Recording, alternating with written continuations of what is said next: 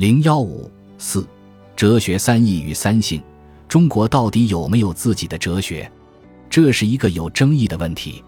在有些人看来，中国没有哲学，中国哲学这个概念不能成立。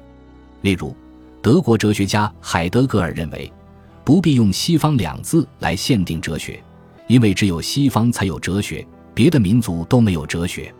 近年来，在中国也有相当多的人质疑中国哲学合法性，笔者不认同这种说法，认为中国确实有自己的哲学。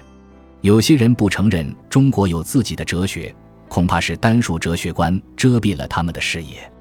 倘若放弃单数哲学观，就会发现中国哲学的存在乃是不争的事实。本集播放完毕，感谢您的收听，喜欢请订阅加关注。